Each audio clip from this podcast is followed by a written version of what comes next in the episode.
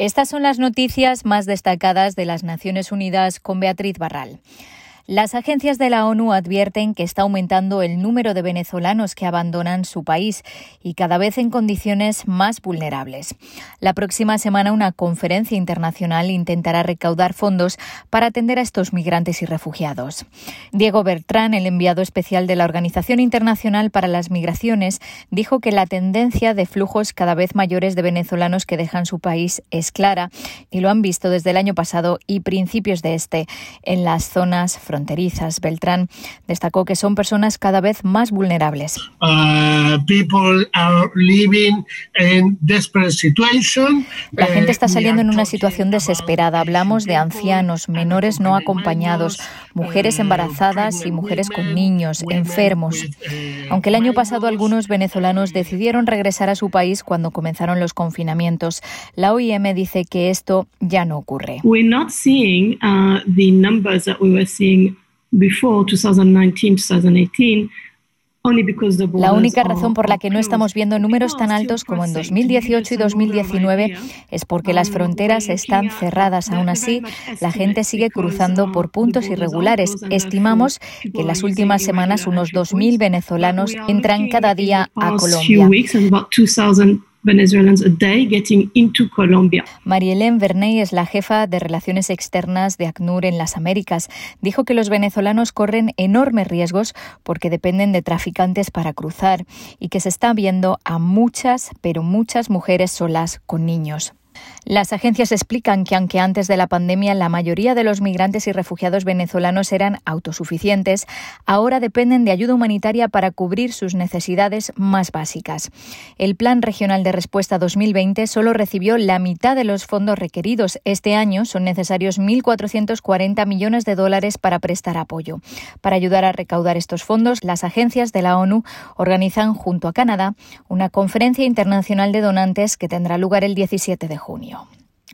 Para otra crisis de desplazamiento, la de Centroamérica y México, este jueves se celebró un evento en el que se lograron compromisos por valor de 110 millones de dólares. Costa Rica sirvió de anfitrión del evento en el que participaron 12 países, la Unión Europea, organismos multilaterales y agencias internacionales, además de bancos de desarrollo, el sector privado y la sociedad civil.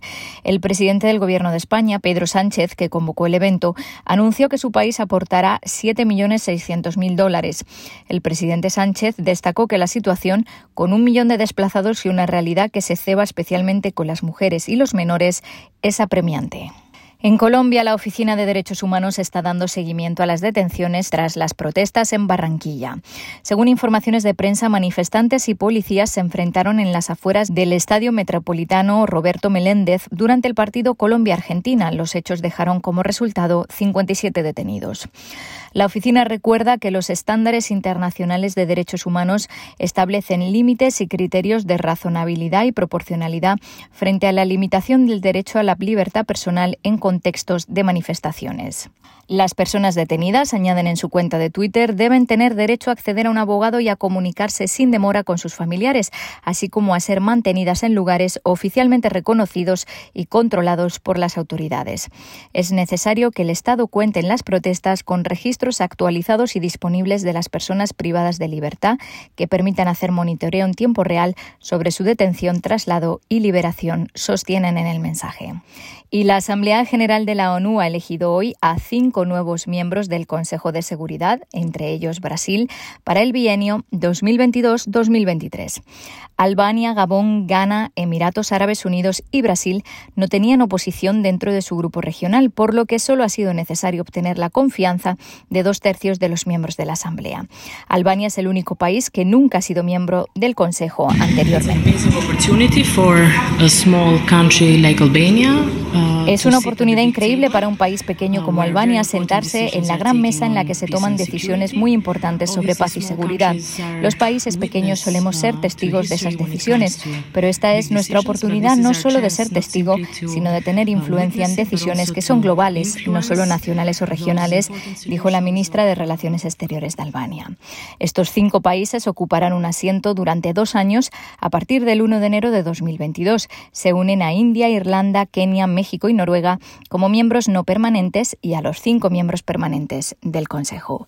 Hasta aquí las noticias más destacadas de las Naciones Unidas.